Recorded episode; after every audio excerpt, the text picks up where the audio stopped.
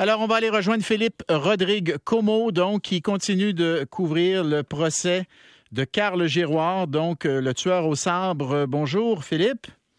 Salut Bernard. Alors, alors, euh, contre-interrogatoire assez serré, j'imagine.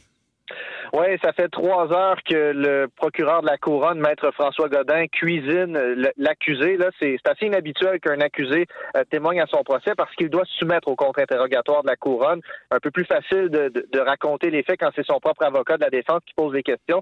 C'est un peu plus difficile là et ça paraît notamment euh, dans les réponses de Carl Giroir, 26 ans, euh, qui a répété presque une fois sur deux aux questions du procureur de la couronne et je le cite là que c'est difficile de se mettre dans la tête du Carl Giroir du moment des événements, donc pas de réponse.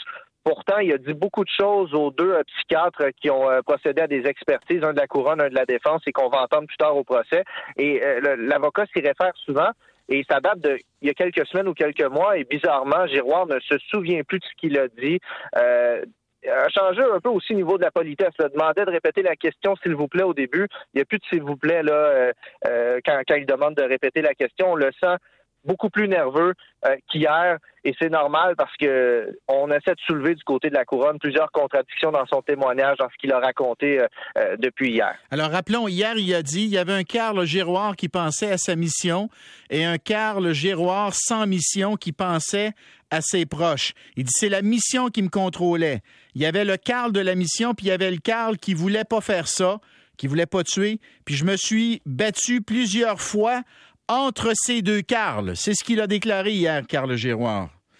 Tout à fait, Bernard. Et euh, cette explication-là, là, il y revient souvent depuis euh, le début de son témoignage et de son contre-témoignage. Au final, ce qu'il essaie de faire comprendre au jury, c'est qu'il a tout fait là pour être le bon Carl, celui qui est serviable, qui était gentil, qui, était là pour rendre service aux autres. Mais c'est le Carl de la mission euh, qui, a remporté le combat. Du côté de l'avocat de, la, poursuite, on a été en mesure, je le pense bien, de démontrer que tout ça était prémédité. Ça faisait 6-7 ans qu'il réfléchissait, qu'il réfléchissait à, tuer des gens au hasard avec un sabre. Euh, il a aussi démonté des contradictions. Une que j'ai trouvée euh, un peu plus frappante que les autres. Carl Giroir voulait alerter ses alter égaux en commettant des crimes pour changer le monde. Il n'aime pas le fait que les gens s'habillent tous de la même façon, respectent les mêmes règles, euh, qu'il y a de la pollution des autos. Ça, c'est un monde qu'il n'aime pas. Il veut revenir à un monde plus ancien, en référence aux jeux de combat d'épée, entre autres, qui, auxquels il jouait.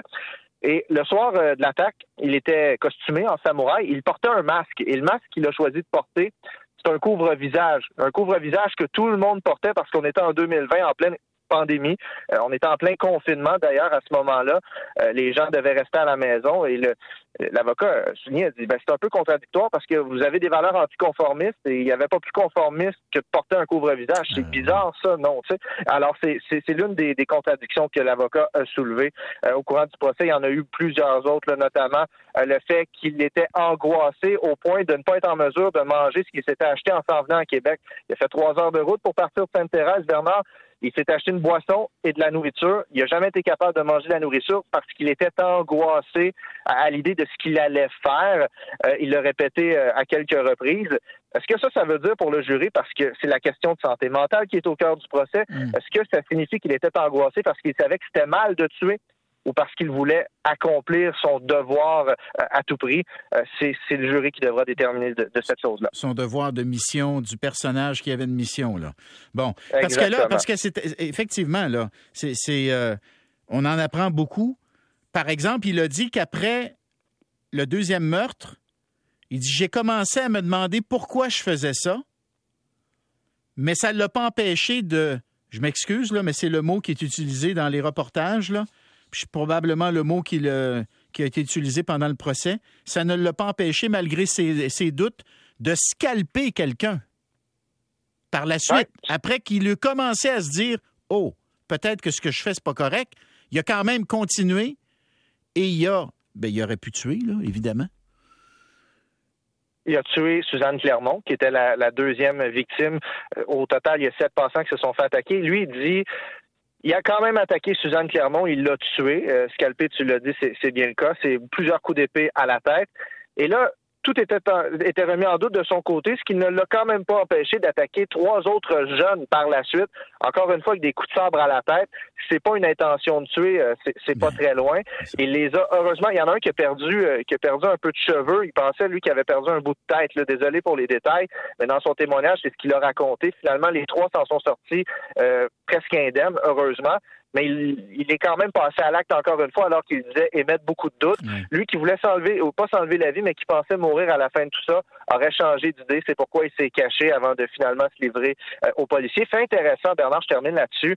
Euh, à savoir s'il cherchait la gloire. C'est une question que posait l'avocat parce que euh, dans les données cellulaires qu'on est allé chercher lors de l'enquête, on a découvert qu'à peu près 20 minutes avant l'attaque, il aurait cherché le mot, les termes TVA nouvelle, dernière heure, et Nouvelle-Québec 31 octobre. Alors l'avocat lui a posé la question est-ce que vous vouliez être sûr qu'il n'y a rien d'autre qui se passe qui pourrait euh, surpasser ce que vous étiez prêt à faire, M. Gérois Il a dit qu'il non, non, non, il ne cherchait pas la gloire, mais c'est un autre élément qui, a hmm. été, qui a été euh, brandi par euh, la couronne, qui poursuit son contre-témoignage encore pour quelques, au moins peut-être une heure cet après-midi. Fait quoi, ce seront les psychiatres. Il a aussi précisé que la raison pour laquelle il a choisi le Vieux-Québec, parce qu'il est parti de la région de Montréal, il dit c'est parce qu'il y a des statues, un décor ancien, comme dans les jeux vidéo c'est pour ça qu'il a décidé de frapper dans le Vieux-Québec. Euh, écoute, ça donne froid dans le dos. Euh, Philippe Rodrigo. Il était venu, hein, hein? En 2018. 31 octobre 2018, il était venu aussi prendre un verre au Château Frontenac. Philippe Rodrigo, merci d'être là pour nous. Ça fait plaisir. On s'en va à la pause au retour. On parle du président de la FTQ Construction qui a fini par démissionner.